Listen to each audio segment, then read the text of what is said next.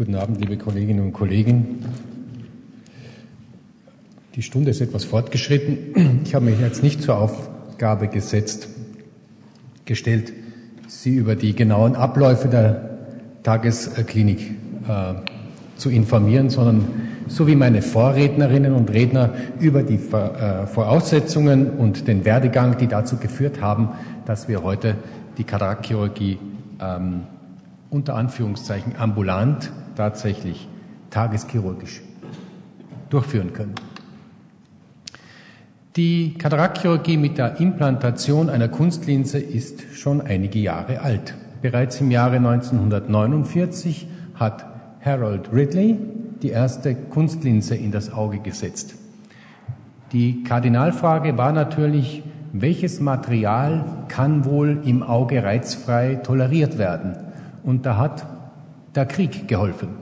Wie Sie sehen, hier eine Spitfire mit einer PMMA-Cockpit und bei äh, Schrapnelltreffern sind diese Cockpit zersplittert und haben leider oft die Piloten im Auge verletzt.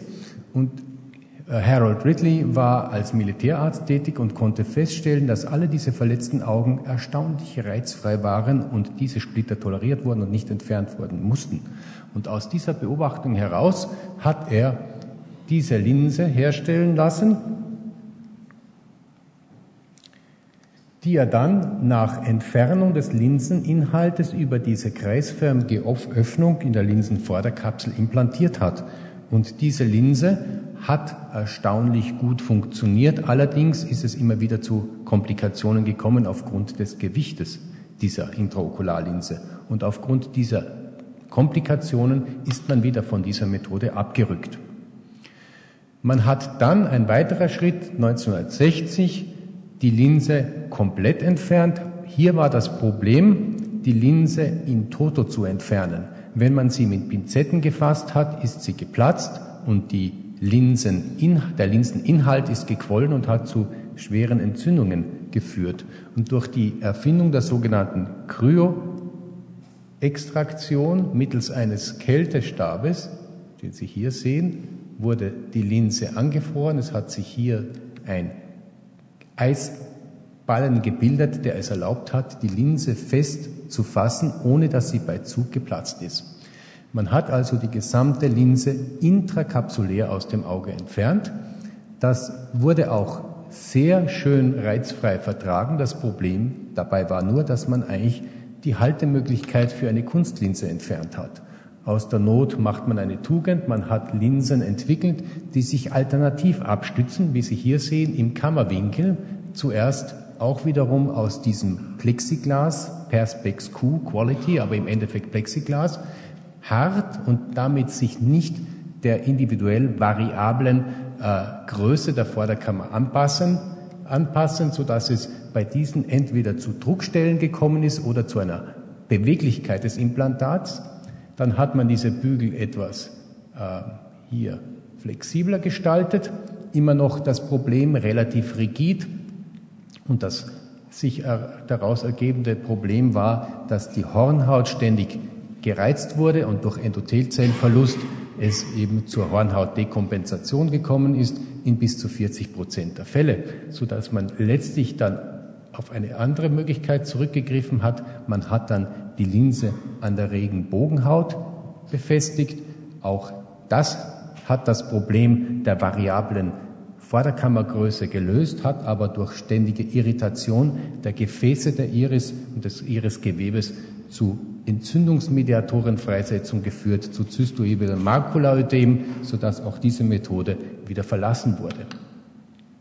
Mit der Entwicklung der Technik ist man dann in der Lage gewesen, wiederum in die extrakapsuläre äh, Methode zurückzugehen. Die extrakapsuläre beinhaltet, dass man nur den Linseninhalt entfernt, den Kapselsack im Auge belässt. Dieser muss dann noch gereinigt werden von sogenannten Linsenresten und damit hat man wieder eine Befestigungsstruktur äh, erhalten, in die man eine Kunstlinse einsetzen konnte, die sich nun nicht mehr im Kammerwinkel oder an der Iris abgestützt hat, sondern im sogenannten Kapselsack, wie Sie es hier sehen, sodass die Bügel sich dem individuellen Durchmesser des Augensegments anpassen können und keinerlei Berührung zu durchblutenden äh, Gewebe äh, aufgenommen haben.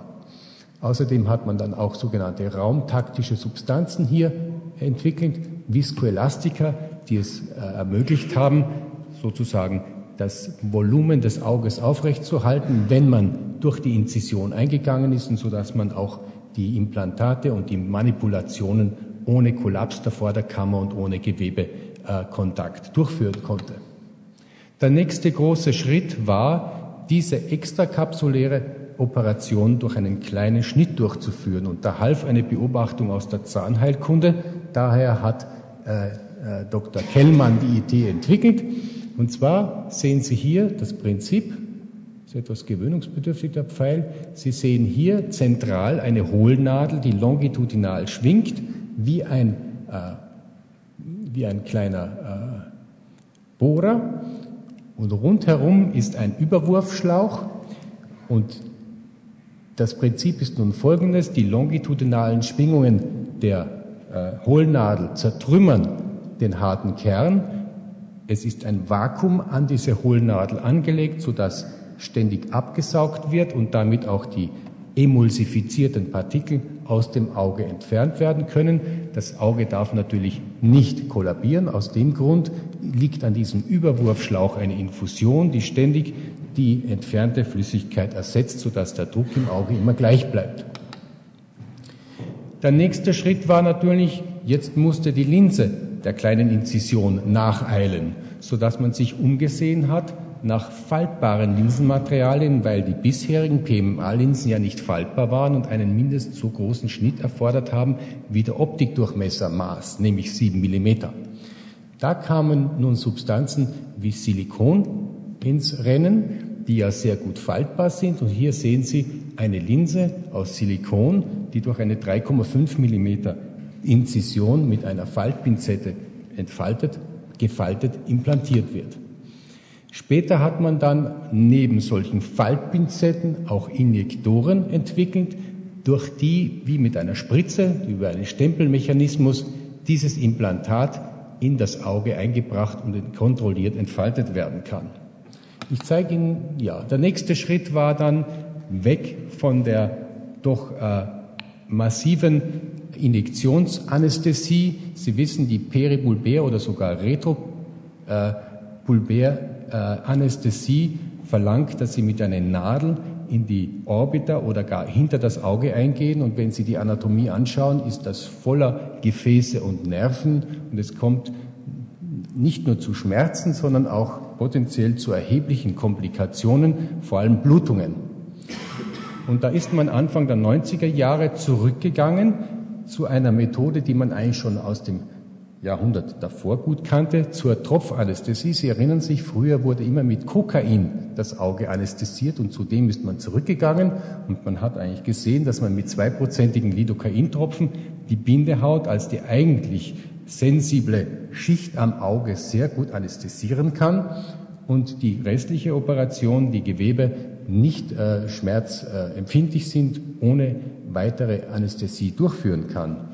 Ich zeige Ihnen jetzt ein doch schon 16 Jahre altes Video aus dieser Zeit, wo wir eigentlich sprunghaft, umge sprunghaft umgestiegen sind von der bisherigen extrakapsulären Expression auf die Vakuemulsifikation mit Implantation einer Faltlinse in Tropfanästhesie.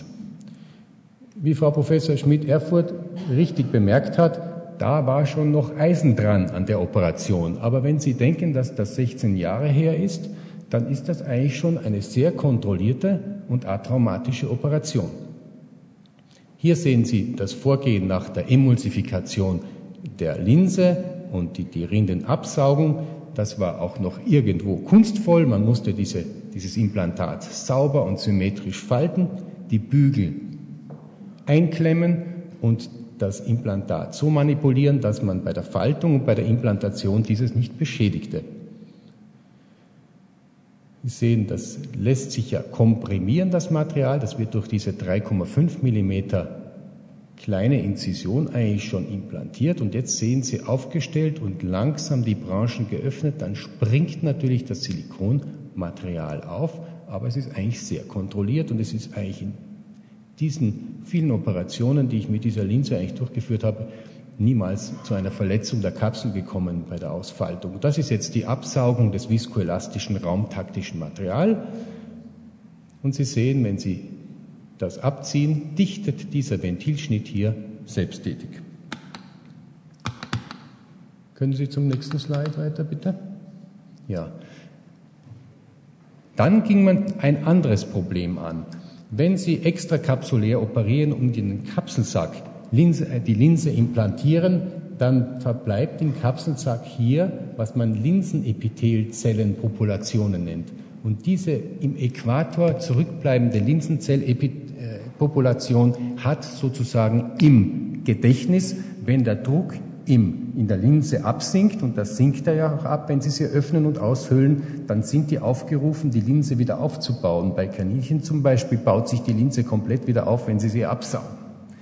Und das führt zum sogenannten Nachstar, der darin besteht, dass die Linsenepithelzellen an der hinteren Kapsel zentralwärts wandern, irgendwann einmal an den Linsenrand hier stoßen. Und wenn Sie diesen Linsenrand überwinden können, dann wachsen sie in den feinen Spaltraum hinter die Optik ein und beginnen dort die Linse wieder aufzubauen. Das tun sie natürlich nur frustran.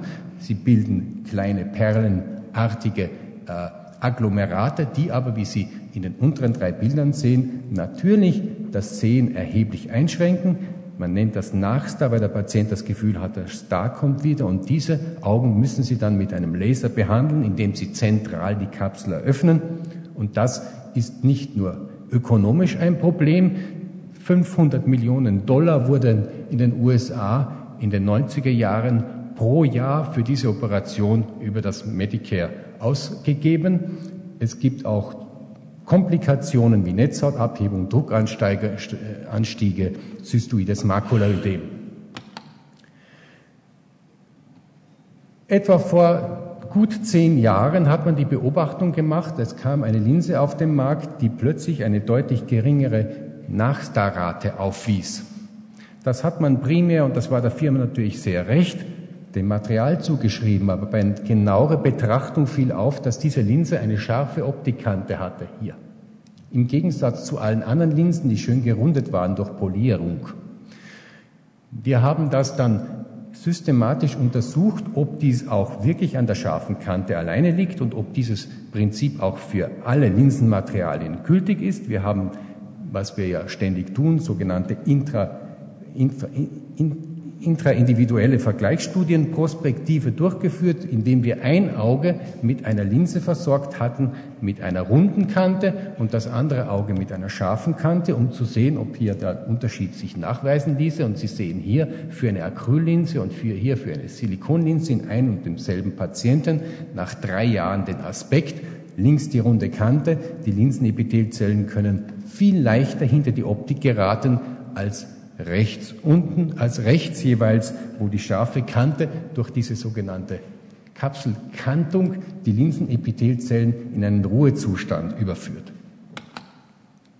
Das Problem ist natürlich, dass, das, dass dieses Prinzip wohl wirksam ist, aber nicht immer und vor allem auch nicht permanent. Selbst bei diesen scharfkantigen Linsen haben wir bei zehn Jahresauswertungen in 42 Prozent der Fälle gesehen, dass man nach, nach mehreren Jahren, fünf bis zehn Jahren, dann doch in fast der Hälfte der Fälle eine Laserkapsulotomie durchführen muss.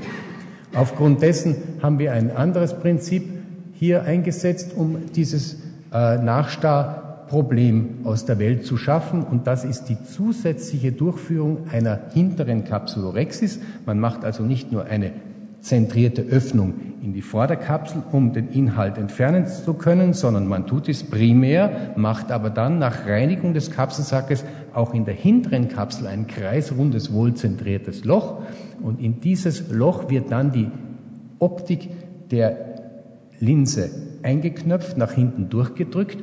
Sie sehen, was hier der Effekt dann ist. Sie sehen, dass sich hier die Optik hinter die Hinterkapsel schiebt und dass dann die auf der Hinterkapsel vorwachsenden Linsenepithelzellen prinzipiell gar nicht mehr hinter die Linse gelangen können, weil sie ja automatisch auf die Vorderfläche umgelenkt werden. Und Sie sehen hier so ein sogenanntes Retroilluminationsbild und hier ein seitliches Bild, wo Sie sehen, dass hier keinerlei Trübungen mehr nachweisbar sind. Und die können auch nicht entstehen, nicht in 10 und nicht in 20 Jahren, weil sie aus Prinzip nicht hinter die Optik gelangen können.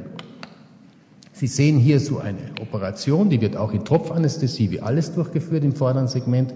Nach einer kleinen Punktion der zentralen Hinterkapsel wird eben die Hinterkapsel zentral mit einer Pinzette entfernt. Und nach einer sogenannten Viskodissektion, die ich jetzt hier nicht im Detail zeige, wird dann die Kunstlinse mit den Bügeln in die stehen gebliebenen äh, Kapseläquator eingeführt. Zunächst die führende Haptik, also der Linsenbügel und dann auch die nachkommende Haptik. Die Kapsel ist so eine Art Autoreifen, der übrig bleibt. Mehr ist davon nicht mehr da. Und jetzt wird ganz vorsichtig die Optik eingeknüpft, also hinter die Hinterkapsel geschoben, so dass Sie hier noch sehen, da diese glänzende Linie da oben, das ist die, der Rand der auf der Optik vorne draufliegenden Hinterkapsel.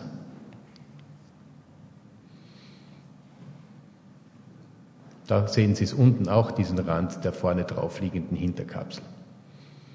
Gehen wir zum nächsten Bild, bitte. Eine weitere wichtige äh, Entwicklung für die ambulante Durchführung der Kataraktchirurgie war die maximale die Maximierung der Sicherheit dieser Operation. Die Hauptgefahr bei dieser Operation ist ja, dass der Patient nach der Operation sich doch irgendwie am Auge reibt und dabei den Ventilmechanismus aufmassiert und es dann zur Inokulation zu Keimen kommt, wie Sie es hier sehen. Hier sehen Sie den kleinen Finger des Patienten sozusagen. Hier sehen Sie die Ventilinzision, die wohl selbstdichtend ist, aber bei Massage sich öffnen kann. Und die Lösung dafür ist, Sie müssen diese Inzision möglichst klein machen, sodass der Patient mit dem kleinsten Gegenstand, mit dem er diese Wunde massieren kann, nämlich mit dem kleinsten Finger, keine Möglichkeit hat, diese den Boden der Ventilinzision einzudrücken und damit das Ventil zu öffnen. Und aufgrund dessen ist die neueste Entwicklung, die sogenannte Mikroinzisionschirurgie, definiert als Sub-2 mm Chirurgie, unter 2 mm. Das hat nun mal den Vorteil, dass sie die Wundstabilität optimieren und damit die Infektionsrate herunterdrosseln. Sie haben aber auch weitere Vorteile. Sie haben einmal eine erhöhte Hornhautstabilität auf dem Bild links. Da sehen Sie, diese blauen sektorartigen Bezirke sind Deformationen der Hornhaut innerhalb des Schnitzes, der da außerhalb geführt wird, die zu einer asymmetrischen Deformierung der Hornhautoberfläche führen und zu einer Aspherizität, die die Bildqualität einschränkt.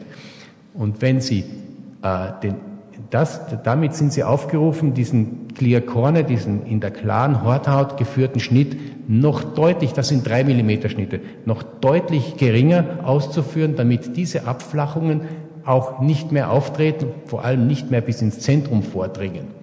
Also diese beiden Vorteile haben sie. Und der dritte Vorteil ist, dass sie mit einem rein durch die Hornhaut geführten, also nicht durch die Bindehaut geführten Schnitt natürlich keinerlei Blutungen äh, verursachen können. Diese Mikroinzisionschirurgie verlangt zwei Dinge. Das eine ist, Sie müssen die Phakoemulsifikation durch so einen kleinen Schnitt durchführen. Und das stellt die Aufgaben der Technik vor ganz neue Aufgaben. Wir haben uns äh, zur Aufgabe gestellt, bislang wurden diese ganzen Fako-Spitzen der Intuition quasi nachempfunden, wie man die vielleicht formen könnte. Wir haben das Ganze ins Labor genommen und haben nach physikalischen Prinzipien ausgerechnet, was die ideale Form ist, und zwar nicht nur des Kopfes, sondern auch des Schaftes dieser, dieser Fakonadel, um eine absolut absolut Ausreizung der Effizienz zu gewährleisten. Und da sind wir zu diesem Ergebnis gekommen. Das ist eine äh, Fakonadel mit Überwurfschlauch, durch die Sie mit 1,4 Millimeter emulsifizieren können und die eine, die eine Effizienz aufweist, die sogar höher ist als die der herkömmlichen Fakonadeln mit einem Inzisionsbedarf von 2,8. Das heißt, halbe Inzisionsweite und mindestens gleich große Effizienz in der Emulsifikations- und Absaugleistung für äh, die getrübte Linse. Als zweites brauchen Sie natürlich auch eine geeignete Linse und vor allem eine Linse, die gute Nachstar-Ergebnisse birgt. Das ist ein Modell vom Prinzip her, wo wir wissen aus der bisherigen Chirurgie, das gibt optimale Barrierefunktion, weil hier die Kapselkantung rundum läuft und dadurch diesen Barriereeffekt gegen Vordringen der Linsenepithelzellen optimal gewährleistet. Und wir haben dann ganz einfach einen Trick verwandt. Wir haben hier diesen kleinen Notch angebracht und die Haptik, also den Ansatz des Bügels nach zentral verlegt. Und das bringt den Vorteil, dass Sie die Linse überrollen können und damit so stark rollen können, dass Sie durch spezielle Kartuschen, wie Sie es hier sehen, die einen deutlich kleineren Durchmesser haben als die herkömmlichen, wie Sie es links sehen, in das Auge eingeführt werden können.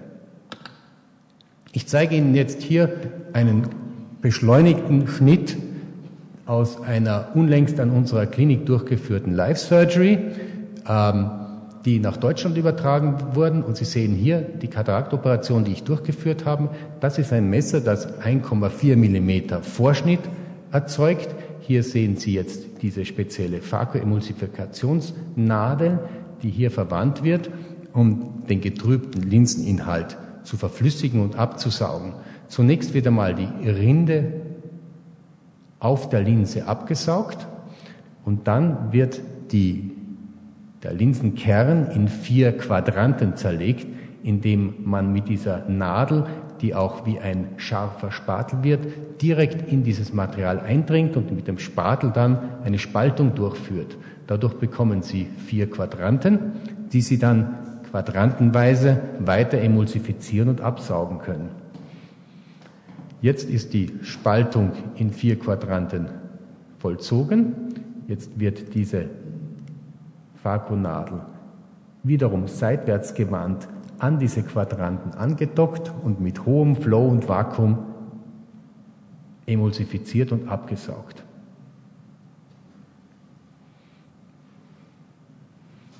Der Beamer kommt nicht ganz mit, der Rechner, weil das ein bisschen springt, das Bild, aber das Wesentliche können Sie erkennen.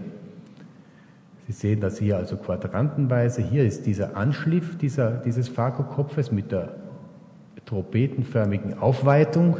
Die ist ganz wichtig. Sie müssen eine hohe Fläche erreichen, damit Sie einen hohen Anpressdruck erzielen und der ist wieder proportional zur Kraftübertragung der, äh, der Schwingenergie auf die zu emulsifizierende Substanz. Sie sehen hier wieder so einen Quadranten, der jetzt in dieser kleinen Öffnung verschwindet, wenn der Schwingkopf aktiviert wird. Das sind, wie gesagt, 1,4 Millimeter. Jetzt ist dieser ganze harte Kern emulsifiziert. Jetzt werden noch die Rindenreste, die immer noch verbleiben, mit einer Absaugkanüle, die wiederum einen Überwurfschlauch hat, abgesaugt.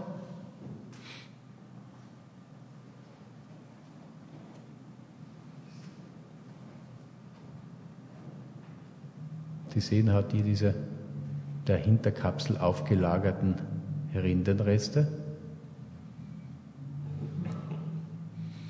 Das Rucken macht der Rechner leider. Das ist der Prozessor nicht schnell genug.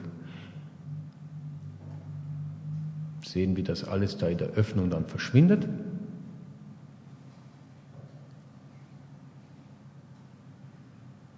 Haben Sie so einen langsamen Rechner?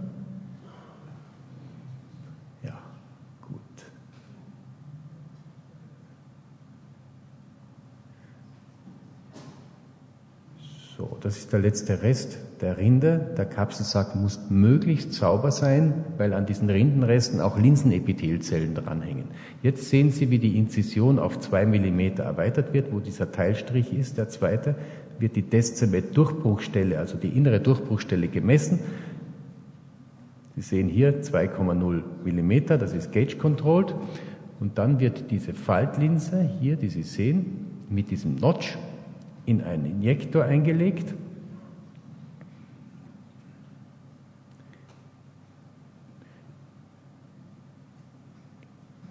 Kartusche geladen. Und mit einem speziellen Stempelmechanismus wird die Linse in diese kleine Kartuschenöffnung vorgetrieben und dann in das Auge injiziert. Das sehen Sie jetzt. Das geht also ohne Probleme durch 2 mm, es geht sogar durch 1,8 durch, aber ich stehe auf dem Standpunkt, dass man die Wunden nicht überdehnen soll. Dadurch werden sie nicht besser. Und hier wird es ausgetrieben im Auge und dann mit diesen beiden feinen Bügelchen im Kapselsack-Äquator